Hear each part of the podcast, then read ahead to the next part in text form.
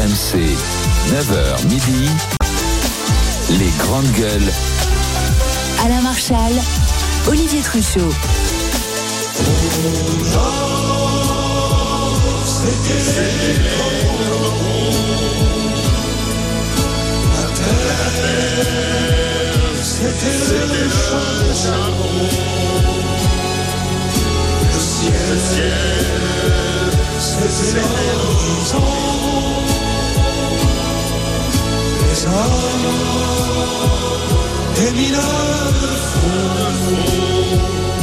Voilà, c'était une manière, bonjour à tous, pour les GG de saluer la région des Hauts-de-France qui nous a accueillis toute cette semaine au Salon de l'Agriculture. C'était rendre hommage au peuple du Nord, bien sûr, au Coron, la célèbre chanson de Pierre Bachelet. Bonjour Olivier Truchot. Salut Alain, bonjour les grandes gueules, bonjour à tous, bonjour les Hauts-de-France, bonjour le Salon de l'Agriculture. Voilà, nous sommes encore au stand des Hauts-de-France. Encore merci de, pour leur accueil. Nous y sommes jusqu'à midi. Passez nous voir, c'est le hall 7. On est avec Frédéric Faral, professeur d'économie. Bonjour. Bonjour à tous, bonjour à toutes, bonjour les Hauts-de-France, bonjour le Salon de l'Agriculture. Nous sommes avec Zora Euh, qui est Bonjour, cadre de la bonjour à tous. publique. Quel démarrage magnifique. Ça fait vraiment plaisir d'être là. On a, on a le régional Ah de oui, l'État. c'est- le. Et ben Mais voilà. c'est le- Là, c'est beaucoup Eh oui. d'émotions. C'est beaucoup d'émotions. Bonjour à tous les Dunkerquois et à tous les gens des Hauts-de-France. On est à la maison. Le salon d'agriculture, j'adore. Les Hauts-de-France, j'adore. Ça va être sympa. Vous l'avez reconnu, il s'agit d'Antoine Diers. Euh, tout à l'heure, nous serons avec justement la Chambre d'agriculture euh, des Hauts-de-France. Ils seront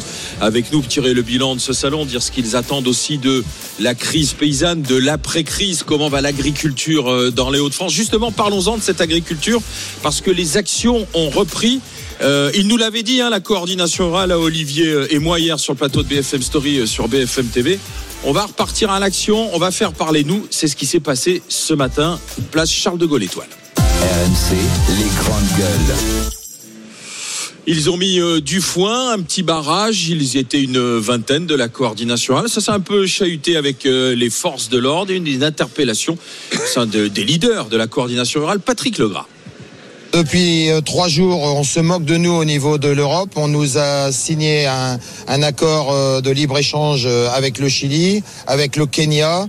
On nous a fait une loi de restauration de la nature qui va encore handicaper euh, notre souveraineté alimentaire, aussi bien au niveau européen qu'au niveau français. Donc on veut, on veut montrer que cela suffit et c'est aussi un, un à, nos dirigeants euh, qui, ont investi euh, le SIA euh, samedi en force et pour montrer qu'on sait aussi investir Paris et l'Arc de Triomphe. Voilà, Patrick Legras, agriculteur, membre de la coordination rurale. Qui a donc en- ensuite été interpellé et c'est pas fini puisque selon euh, nos informations, euh, il pourrait se diriger maintenant vers le château de Versailles pour continuer effectivement à, à faire parler d'eux. On avait dit que le salon de l'agriculture n'avait rien réglé et on le voit en fait avec euh, l'action de, de- de ce syndicat. Il y a eu des annonces, il y a eu, on va pas y revenir, mais enfin l'épisode particulièrement chaotique samedi dernier lors de l'inauguration avec Emmanuel Macron. Et on voit bien que la confiance depuis est, est rompue. Il y a eu des annonces, il y a des choses, mais le problème c'est que les agriculteurs, euh, pour l'instant, ils ne voient rien venir. Alors, c'est c'est parce que ça prend du temps, donc ils veulent maintenir la pression.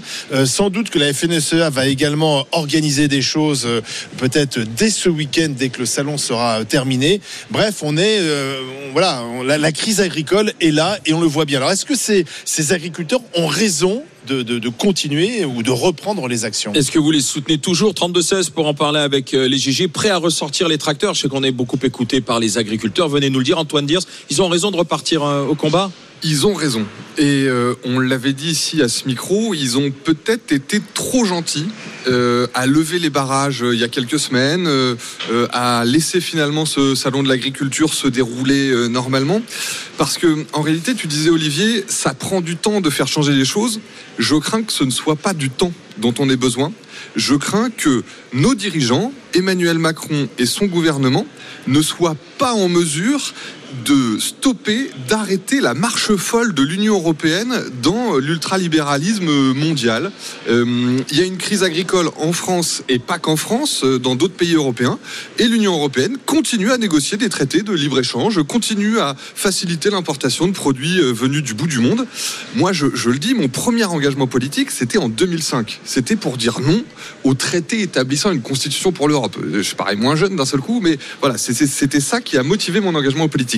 C'est l'idée que le pouvoir politique ne doit pas partir à Bruxelles et que nos dirigeants doivent pouvoir faire quelque chose. Alors si Emmanuel Macron et son gouvernement veulent aider les agriculteurs, ils vont devoir ramener le pouvoir de Bruxelles à Paris et prendre des décisions. Et pour ça, il faut faire pression sur, euh, sur le gouvernement. Frédéric Exactement. Farah. Ben, moi, je, je suis tout à fait d'accord avec la poursuite euh, de ces actions pour une raison simple. Tu- évoquais 2005. Moi, je me souviens d'avoir été invité ici une dizaine d'années parce que j'avais écrit un livre avec mon ami Thomas Porcher en 2014 qui s'appelait TAFTA, l'accord du plus fort, où à l'époque, euh, il y avait cette inquiétude d'un accord de libre-échange transatlantique avec les États-Unis. Et je me souviens plus, c'était pour quelle émission, on- j'étais venu ici pour euh, parler de cette inquiétude. Et il y avait cette inquiétude dans le monde agricole. Et c'était 2014. Donc euh, nous sommes Et 10 ans. euh, ça fait euh, 10 ans. Euh, je, je crois qu'ils ont raison de faire pression sur les gouvernements nationaux, euh, d'autant plus pour plusieurs raisons. Première raison, euh, la folie libre-échangiste européenne continue. Et c'est un vrai problème. euh, et on, on le sait, euh, il y a un accord qui n'est pas encore fait, mais qui pourrait se faire avec le Mercosur, c'en est un.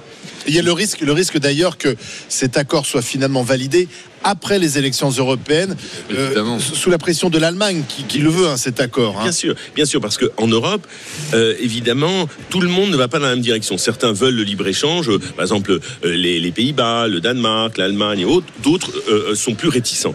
Donc on se retrouve avec ça. Et d'autant plus qu'on a, ils ont raison de faire pression, puisque dans la nouvelle PAC, la nouvelle PAC, elle est fondée sur un principe de décentralisation, c'est-à-dire on va renationaliser la PAC, c'est-à-dire que c'est- on va demander de plus en plus à faire des plans nationaux stratégiques par les États eux-mêmes. Donc évidemment, euh, le poids national va compter. Mais cette folie libre-échangiste doit arrêter. Mais je rappelle que depuis le traité de Lisbonne, en matière de politique commerciale, c'est une compétence exclusive de l'Union européenne. Donc il ne faut pas l'oublier. Donc il appartient aux États de faire pression, mais à travers les États, bah, évidemment, les agriculteurs ont raison de se mobiliser.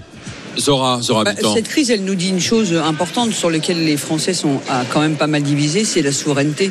C'est la question de la souveraineté et la question de l'autonomie de chacun, de décider euh, d'un certain nombre de mesures sur son territoire et pour euh, ses pans, euh, ses pans économiques. Donc euh, évidemment que euh, le, moi je suis pas contre le libre échange à partir du moment où il est régulé. Bah, D'autant plus que la France, pardon, mais exporte, Exporte- une bonne partie voilà. de ses Donc, productions voilà. agricoles, faut pas l'oublier. Et non seulement on exporte une bonne partie, c'est une sacrée manne Financière pour le, notamment. pour, pour le pays. Donc c'est pas de ça qu'il s'agit. Je pense que les agriculteurs, euh, le- euh, le gouvernement aurait mieux fait d'avoir un plan à plusieurs étages et à plusieurs temps. Euh, et euh, et d'abord, il faut souligner que c'est pas tous les agriculteurs qui sont dans la rue, c'est pas euh, c'est pas tout le monde. Euh, Enfin, et- ils sont tous quand même oui, d'accord. Pour, euh, pour... dans, dans- dans le même bateau, dans le sens où ils disent Oui. tous, on a un problème de revenus. hein. Ben, bien sûr. Non un mais problème de revenus, un problème de concurrence déloyale. Mais- C'est-à-dire Voilà. qu'on peut Ils dire ont- qu'on est pour le libre-échange, mais que si, si on n'applique pas les mêmes Bien règles sûr, aux produits mais- qui arrivent, ça mais- va pas. C'est mais- pas la, mais- pas la libre mais Ça veut dire que le courage, il, il doit être à un niveau extrêmement élevé, puisque là, il s'agit de l'Europe, il s'agit de, de, de j'allais dire, de mesures qui sont totalement euh, différentes d'un pays à un autre et où on va encore accélérer le fait d'aller massacrer encore plus les agriculteurs. Mais Donc, soyons donc- protectionnistes. mais oui, non, mais on peut jouer mais c'est une le décision, jeu mais de l'échange économique Mais mondial, oui, mais, mais oui. mettons pas un boulet à nos producteurs Mais- mais en sauf- permettant. mais- à Oui, bah, qui le On va pas vers ça, on va pas vers Non. ça, on va pas du tout vers ça. C'est surtout, c'est surtout d'avoir une assez d'autonomie pour que chaque territoire et sa spécificité puisse prendre un certain nombre de décisions.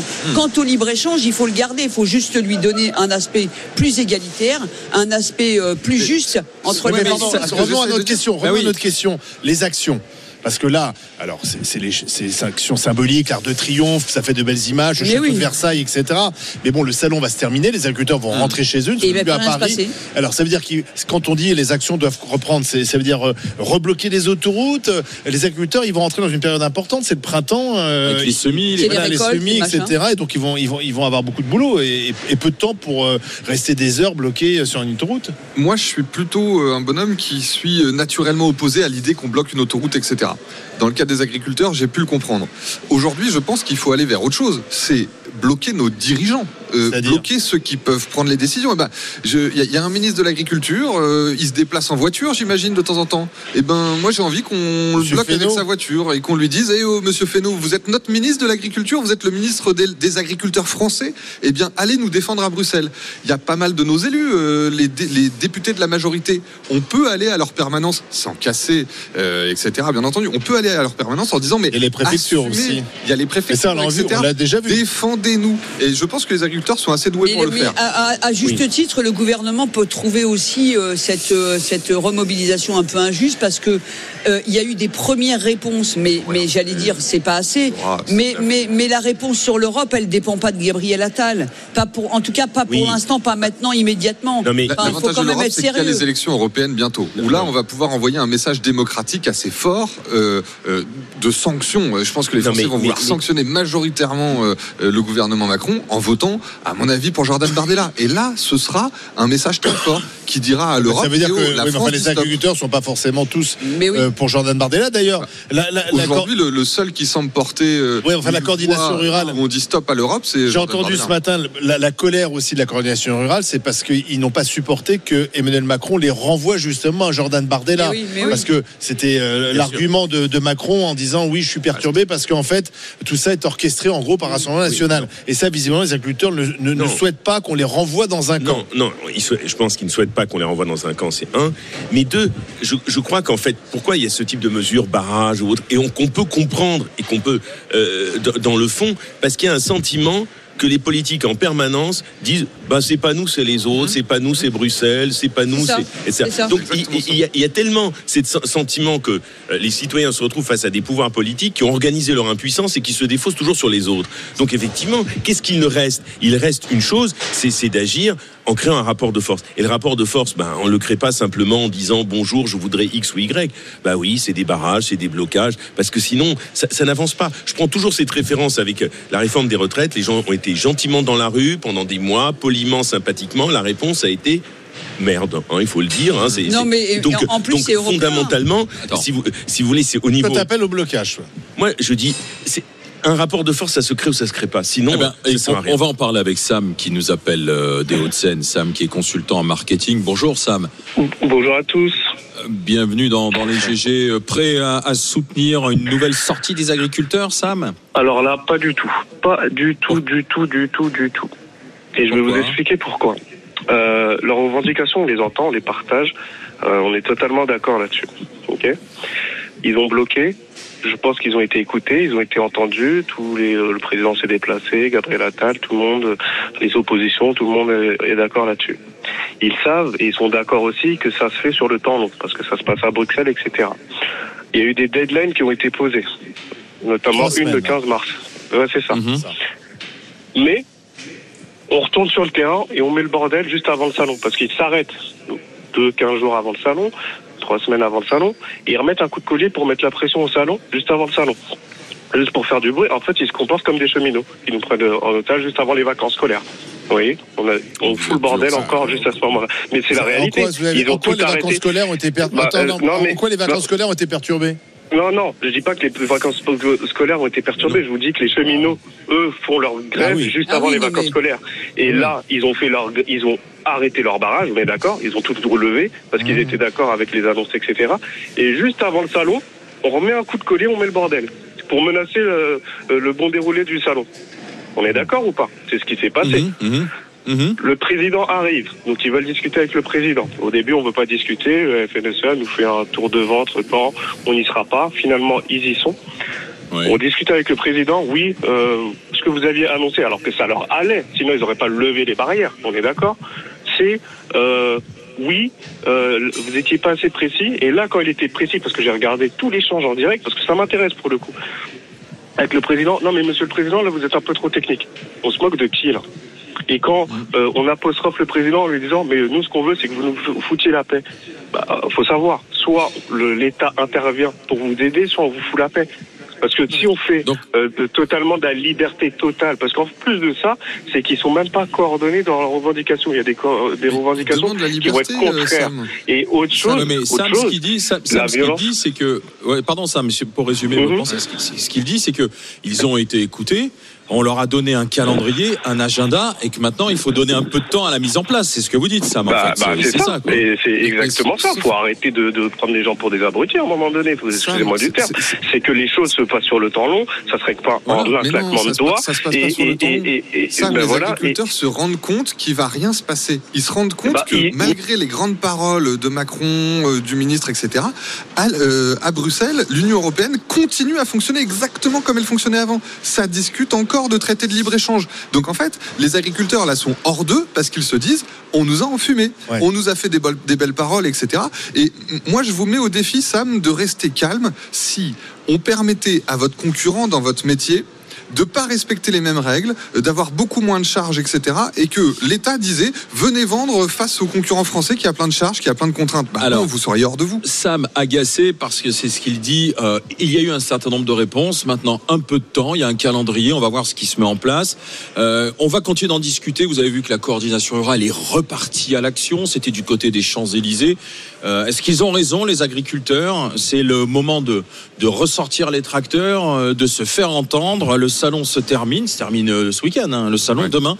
Euh, 32-16 pour en discuter avec les GG. Je remercie Sam d'avoir été avec nous. Après euh, les Hauts-de-Seine où était Sam, on va aller dans les Pyrénées-Atlantiques retrouver Jérémy. Jérémy, il a 31 ans. Il est agriculteur et on verra s'il est prêt à remonter sur son tracteur, à soutenir les actions.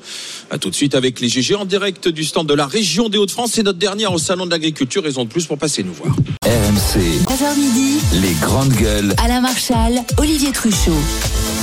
Les GG, les grandes gueules en direct sur RMC, RMC Story, euh, les grandes gueules en direct de la région euh, des Hauts-de-France au Salon de l'Agriculture. C'est la des GG aujourd'hui, Euh, mais on continue de parler bien sûr de la crise agricole, de la révolte paysanne avec des actions de la coordination rurale qui ont repris ce matin à Paris autour de l'Arc de Triomphe, ce qui a valu quelques interpellations. Ça s'est un peu chauffé avec les forces de l'ordre. On en parle avec Frédéric Faral, professeur d'économie, avec Zora Habitant, cadre de la fonction publique, Antoine Diers, qui est avec nous, euh, qui est consultant auprès des, des entreprises, et Jérémy. Il est au 32-16, Jérémy, agriculteur. Bonjour Jérémy. Bienvenue dans, dans les GG, mon cher euh, Jérémy. Est-ce que c'est le moment est venu de repasser à l'action avec vos collègues ou non, Jérémy? Salut Léger, ben ouais, euh, ben oui là il faut il faut que tout le monde euh, continue à se mobiliser parce que bon le- la, la, la, profession notamment comme vous disiez Claire pour sur le revenu etc c'est c'est compliqué. Mais euh, moi j'ai appelé aussi pour euh, pour parler de quelque chose parce que je trouve que c'est ça c'est ça n'a jamais été amené dans le débat.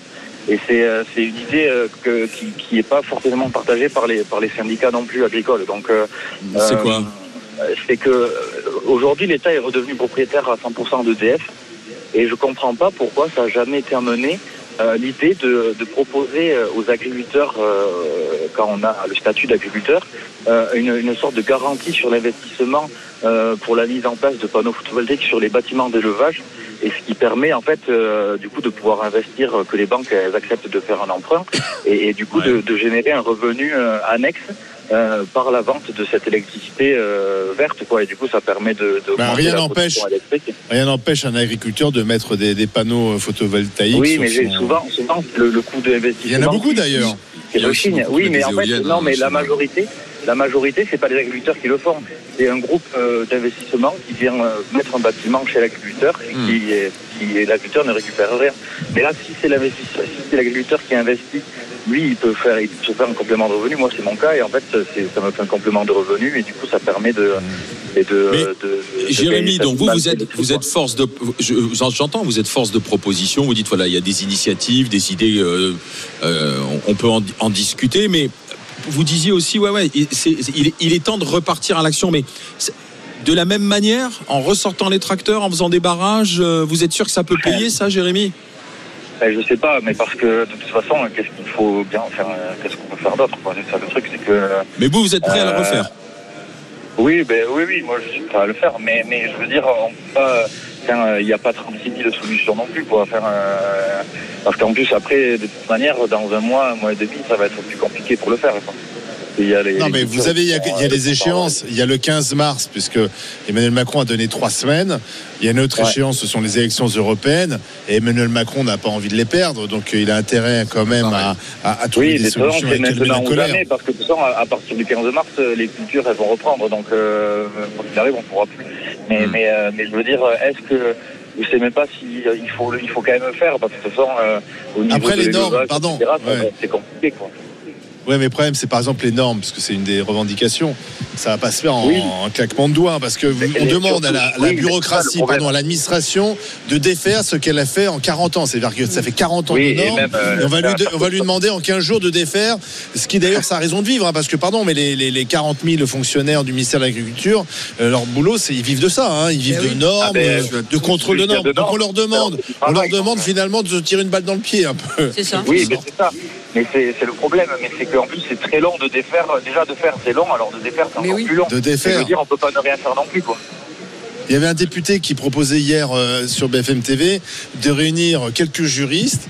Ils prennent toutes les normes et les unes après les autres. Voilà, ça on en a plus besoin. C'est vrai, c'est vrai qu'avec des, techniques, avec des techniques comme celle-là, ça peut aller très vite.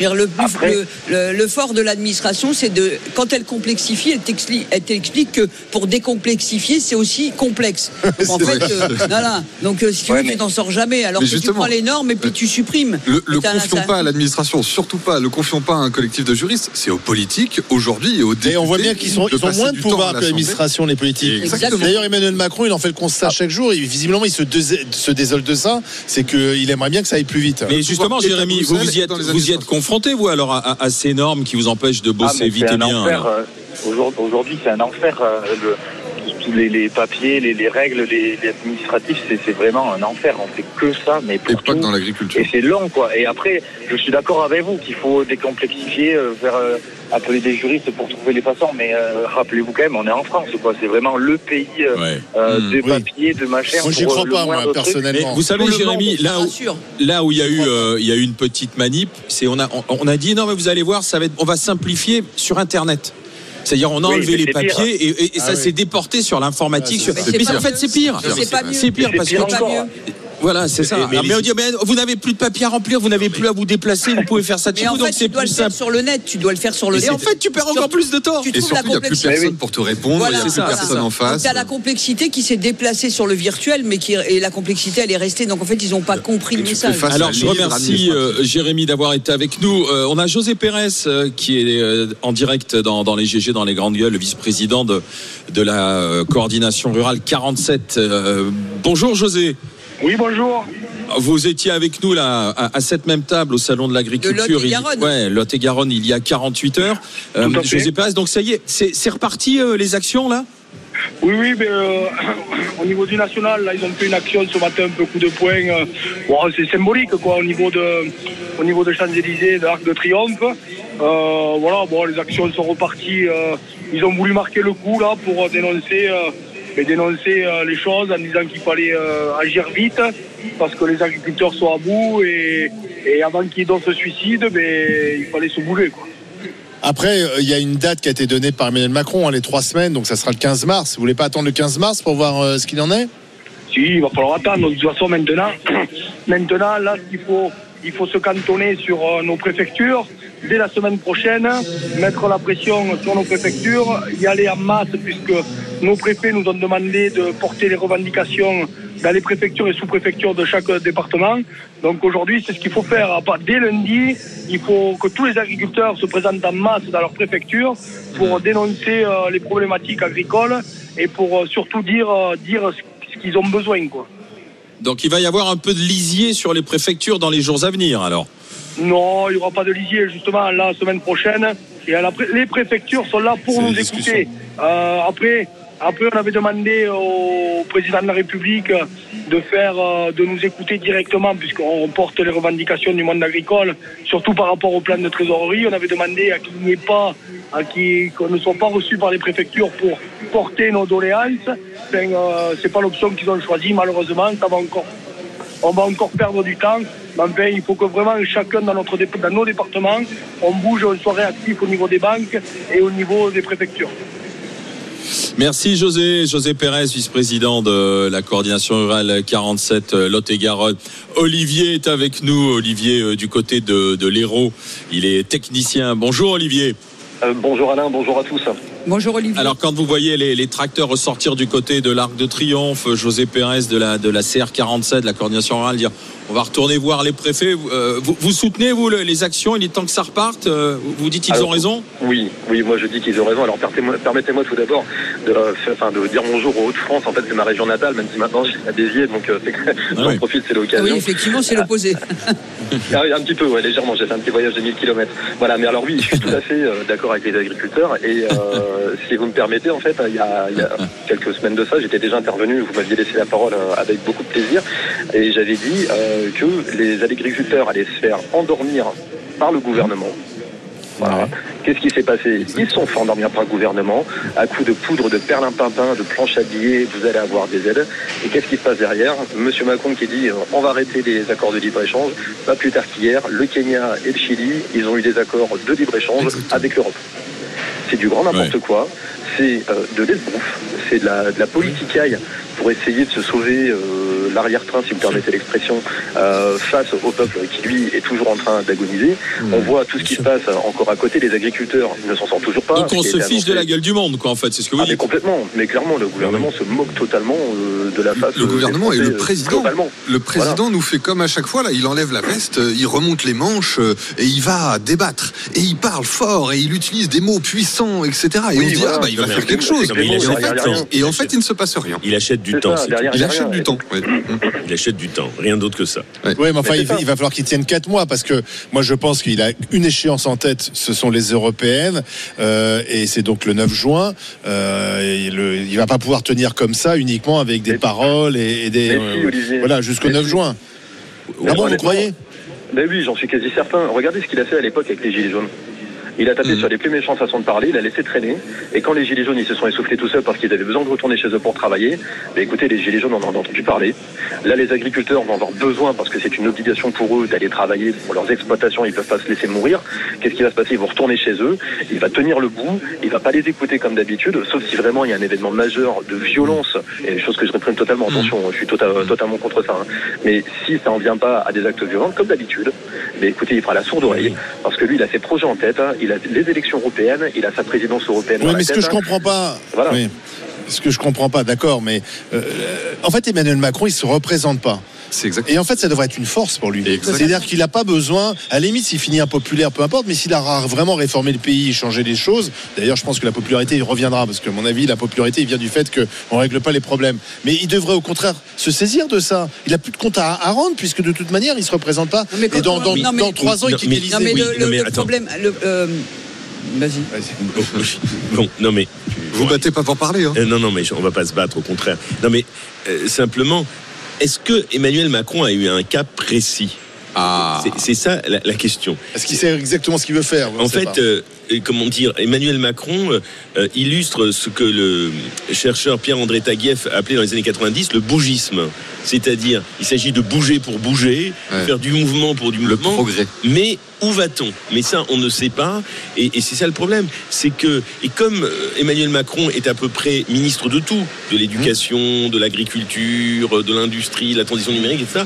Donc, à force, qui trop embrasse, mal étreint. Et, et je pense qu'il n'y a pas de cap. Et il n'y en a jamais eu. Et d'ailleurs, quand même, il a été élu sur un flou programmatique absolument dingue. hein. Je veux dire, dans les deux cas de figure. Donc, dans le fond, euh, le macronisme. euh, c'est une séance comme, j'ai envie de dire. Oui, on voit bien quelques réformes. Les seuls endroits où ça réforme, avec des économies, c'est sur la sphère sociale. L'assurance chômage, les retraites, etc. Mais où est le cap dans cette histoire? Je ne crois pas qu'il y en ait eu un moment Alors, donné ou un autre. Zora, voulait parler. Moi, je, je, je- la, la question du cap, je l'ai souvent évoquée, mais bien pire que le cap, c'est la colonne vertébrale. Qu'est-ce que tu défends comme idéal? Quelle société tu veux et quelle vision? Comment tu vois la société? Ça, c'est encore pire que le cap. Mais moi, je veux dire que, en fait, si, en fait, ils, ils prennent des décisions et ils, ils proposent des choses et il y a des réformes. Il se passe pas rien. Quand on regarde dans les détails. Le seul problème, c'est que ça ne répond à rien et c'est souvent à côté ou c'est souvent hors sol. Et c'est ça qui pose problème. En fait, le problème de- du, du macronisme et de la Macronie, c'est pas le manque de volonté. C'est qu'en fait, il n'y a pas de, il a pas d'intelligence euh, de la vision, et il n'y a pas d'intelligence de la société en général. C'est-à-dire que ça pourrait être chacun dans son pan à se dire on fait un puzzle et de toute façon, à la fin, on sait ce qu'on veut, c'est ce qu'on veut. Or, on réforme souvent en répondant à côté. Et eux répondent, mais attendez, on fait des choses. On en fait plein. Et ce qui est pas faux, ils font des choses. Mais, ah, mais, mais, mais c'est- tu vois ce que je veux dire Je suis presque d'accord avec vois, toi. c'est la malfaçon. À, à- à ce Voilà. près que, en fait, La malfa- non, mais je- C'est la je- on- malfaçon. On, on peut penser qu'ils savent pas où ils vont. Moi, je crains qu'en réalité, ils sachent où ils vont. non. C'est-à-dire que je crois vraiment que c'est l'élite française. C'est le, le petit euh, 1% ou 5% de gens hyper aisés qui sont tellement détachés euh, du sol sur lequel on habite. Les, les mecs sont entre deux avions. Ils pourraient vivre à New York, euh, à Paris ou à Bangkok. Ce serait pareil pour eux. Et donc, en réalité, ces gens-là sont au service d'une vision parfaitement mondiale du En fait, monde. le bon sens, uniquement fondée Antoine- sur l'argent. Donc, le je pense vraiment bon que sens- leur ligne, c'est ça. Le- C'est la mondialisation à tout craint absolu. bon Et c'est pour ça qu'ils sont. Mais non, mais, Mais c'est ce que c'est veulent pour ça qu'ils sont totalement déconnectés. Non, mais dans l'ensemble des politiques publiques, c'est-à-dire qu'on a depuis toujours laissé tomber le bon sens, c'est parce que toujours le bon sens, c'est péjoratif. Exactement. Or, le bon sens, c'est ce qui, et c'est ce qui est Le populaire parce populaire, que ça voilà. répond, ça répond forcément toujours à l'attente des Alors, gens. on a posé Et- la et- et question. Il y a un tel Et, et niveau un, que. un élu est bon quand il est proche et quand euh, Jackie va dire à son député mais enfin vous pouvez pas laisser faire ça. On Et a posé la les question sur euh, les réseaux sociaux. Est-ce que vous approuvez les nouvelles actions des agriculteurs? Est-ce qu'il est temps de ressortir les tracteurs Voyons ce que vous en dites. On en a parlé pendant 20 minutes avec les témoignages que l'on a entendus. Bah, c'est un oui très très large, un oui à 85% quasiment. Comprenez-vous encore leur colère? Il y a un soutien 85. Et on vient, d'apprendre qu'il y a eu 66 interpellations donc ce matin, euh, euh, place de l'Étoile, et a priori ça pourrait continuer château de Versailles. Allez, dans un instant, justement, on va continuer de parler de, de- de- de l'agriculture, du bilan du salon aussi. C'est la Chambre d'agriculture de la région des Hauts-de-France qui va venir en discuter avec nous dans les GG, dans les grandes gueules, avec Zora Habitant, Frédéric Farah et Antoine Diers. RMC, 9h midi, les grandes gueules. Alain Marchal, Olivier Truchot. Les GG, les grandes gueules en direct euh, du stand de la région Hauts-de-France au Salon de l'Agriculture, en direct surtout sur RMC et RMC Story. Euh, nous allons justement continuer de parler agriculture, euh, de ce qui est bon pour la France, ce qui est bon pour l'agriculture avec nos invités. Mais on a le petit déjeuner qui Ah. vient d'arriver. Ce qui est bon avec pour notre santé. Ah mais c'est Lola, Ouais. c'est le retour de Lola. c'est Lola qui veut devenir pâtissière, euh, qui est à la lycée hôtelier. C'est quoi le petit déjeuner spécialité régionale, Lola alors? Alors c'est euh, uniquement des produits euh, Hauts-de-France. Donc on a euh, des yaourts donc fermiers qui viennent euh, de la ferme du Moulin. On a ensuite euh, un miel donc qui vient de la mielerie de la, de, Divette. Donc voilà, donc c'est un miel qui vient de l'Oise. Et on a euh, le fameux gâteau battu. Ah, C'est quoi le gâteau battu Bah, c'est un gâteau cher. à base, de- à base d'œufs, donc il y a principalement euh, beaucoup beaucoup d'œufs, qui va être euh, battu euh, de nombreuses fois et à de nombreuses reprises pour euh, du coup faire le gâteau battu. Et, Ouais. et c'est d'où dans la région euh, le gâteau battu? Parce que moi je suis dunkerquois et j'avoue je connais pas. C'est de la somme. C'est la Somme. Ah, de la Somme. On a le jus de pomme bio aussi, domaine de la Motelette Exactement. qu'on avait, euh, qu'on avait goûté. Et donc, euh, voilà. Que des produits maison, les yaourts aussi. Ah, Là, il a quoi celui-là? Tiens, je suis en Alors train de celui-là, les, les verts ils sont à la rhubarbe. D'accord. Ah, ça, c'est bon, ça. rhubarbe. Euh, Ah, je, les, je prends une euh, option sur la rue. les rouges aux fruits rouges et les blancs euh, nature. Nature. Moi, je prends une option fruits rouges. Moi aussi, frérot. Et le gâteau battu, vous goûtez aussi. La moitié chacun. Ça tient bien corps. C'est, c'est, c'est du bon, c'est du bon produit, c'est des œufs, c'est. Une cuillère à café. de C'est léger. Bien sûr. Euh, euh, mer- merci Lola d'être repassé voir euh, les GG. On- Merci va discuter avec Frédéric Crété. Bonjour. Françoise. Françoise Crété, bonjour. Vous êtes vice-président de la Chambre d'agriculture des Hauts-de-France. Voilà, Euh, le, le salon s'est bien passé, ça va? Très très bien. Franchement, c'est super. En plus, on a le stand de la Somme là qui est juste ah, Parce que vous êtes de la Somme en de la plus. Somme en plus. Voilà. Agricultrice vous-même, Oui, agricultrice, bien sûr, avec les enfants qui prennent la relève aussi? avec le fils qui est arrivé, oui. Et Oui, il n'est pas découragé. Il a envie de continuer ce métier malgré tout ce qu'on dit, malgré tout ce qui se fait. Vous euh, produisez quoi Il a, il a un peu abandonné le- la production laitière quand même, à notre grand regret, parce que la production laitière, c'est vrai que c'est un métier qui, l'élevage, c'est très prenant, et lui, il a fait le choix de, de se diriger plus sur les grandes cultures et sur euh, une diversité de, de, de cultures. Et vous, vous, de terre vous faites du lait, vous alors Je ne fais plus de lait, du coup j'ai suivi Ah, mon fils. Vous avez suivi Donc le, vous le produisez fiston. quoi exactement? Alors, je produis euh, du colza, du blé, de l'orge, euh, de, de la pomme de terre, de la betterave. J'ai fait des poireaux, mais ça n'a pas fonctionné trop. Voilà. D'accord, mais pas mal. hein. Et alors, les- parce que par rapport euh, aux intempéries de, de cet hiver, on sait que la, région a été quand même euh, frappée par, par de fortes pluies, des inondations. Euh, Comment vous en sortez? Alors nous, ça va. Par contre, c'est plutôt le secteur euh, baie de Somme. Ouais. Je pense que tout le monde, Mmh. ça Oui, parle à tout le monde. Et puis tout le Nord Pas-de-Calais, le littoral du, du Pas-de-Calais, qui Ouais. a euh, vraiment euh, souffert énormément. Et le Pas-de-Calais, je les salue d'ailleurs plus. s'ils nous écoutent, parce que vraiment, vraiment, c'est redondant. Et, et c'est d'ailleurs le sujet que je voulais ab- aborder un petit peu avec vous. Ah bah, Ça tombe bien. Parce que c'est vrai qu'on fait beaucoup de culture et euh, on a euh, le changement climatique, tout le monde en parle, mais euh, Vous le nous, cette, constatez, vous nous, cette année, on a vraiment constaté Le dérèglement aussi. le dérèglement. Totalement. On nous avait annoncé, euh, les experts du GIEC nous disent, ça va être euh, euh, une succession de périodes très sèches et de périodes très très humides. Et c'est bien ce qu'on a vécu en 2023, puisque nous avons eu la, la premier semestre avec euh, une sécheresse. On pensait qu'on allait être au Sahel. On avait des, des, des, des injonctions très fortes, notamment pour l'irrigation, d'arrêter l'irrigation. Et euh, en fait, après, on a eu des événements très pluvieux et on s'est retrouvé les pieds dans la dans dans, dans l'eau euh, Alors constamment. justement, Comment comment, s'adapte Ouais, Voilà. quand on est Alors, nous, l'adaptation, nous, moi, je suis présidente de chambre aussi en même temps, Ouais. et on recherche. euh, euh, nos plantes souffrent aussi, hein, parce que le- il faut pas oublier, nos plantes sont à ciel ouvert. Donc, euh, comment on continue à cultiver Comment on continue à faire des frites, à faire des chips, à faire des haricots verts sans fil quand on a des épisodes de sécheresse, comment on, des variations aussi énormes. Et donc, nous, ce qu'on pense, euh, c'est euh, bien travailler sur les, les variétés, évidemment, avec les entreprises, avec la recherche. C'est travailler sur l'infiltration de l'eau.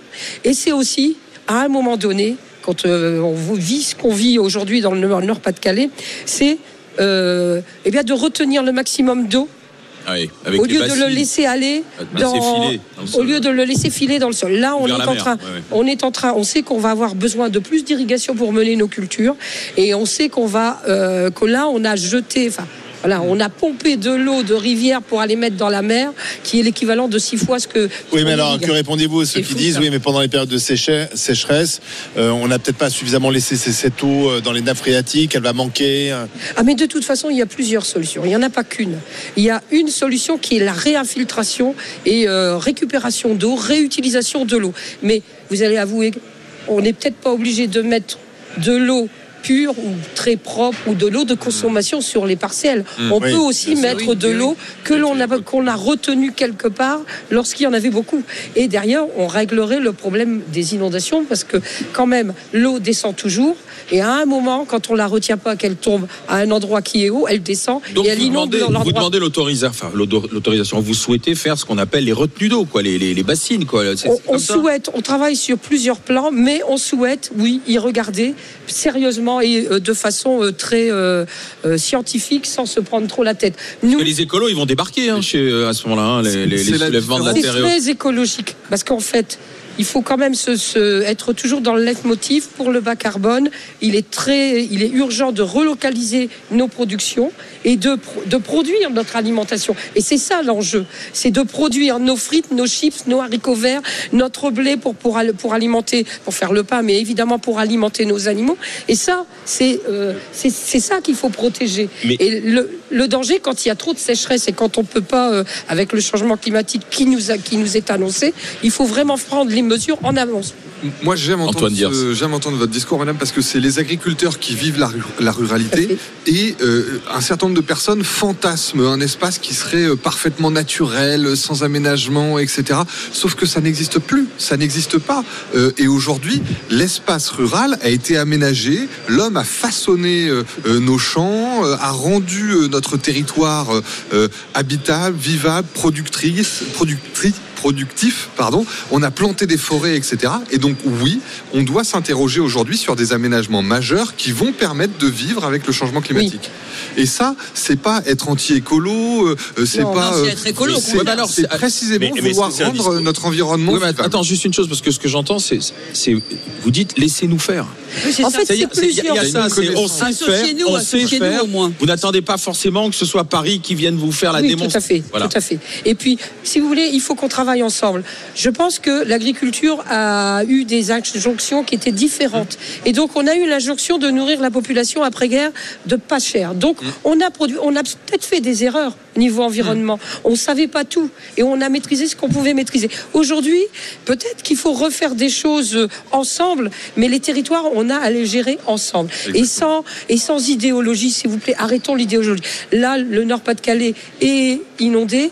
Il y a quand même des petites erreurs qui ont été faites, notamment dans l'entretien Oui. des cours Mais d'eau. moi, j'ai une Quand on reste sur- 30 ans sans entretenir un cours d'eau, Moi, j'ai ça moi, j'ai une question justement les agriculteurs qui euh, sont porteurs de solutions et en tout cas qui, qui seraient d'accord pour euh, pour revoir un petit peu la manière dont on fait de l'agriculture euh, aujourd'hui à l'aune de de la déréglementation climatique, du, du changement, etc. Ok, mais est-ce que est-ce que vous n'êtes pas aussi euh, euh, il n'y a pas des fédérations, des grosses fédérations, etc. qui empêchent justement cette proximité de produire euh, de, des solutions euh, simples, de bon sens.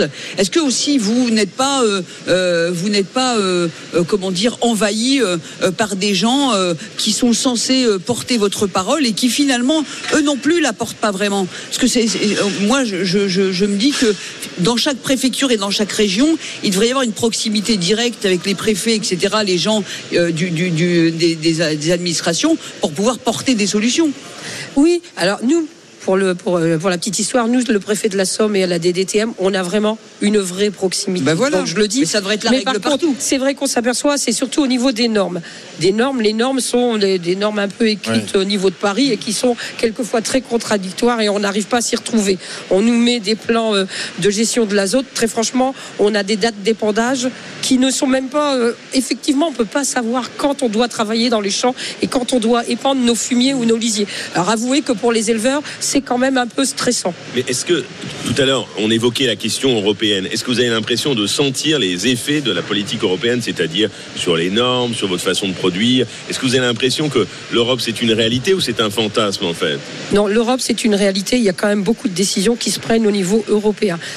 Je dirais qu'en fait, en France, on a toujours voulu être exemplaire et plus exemplaire que les autres.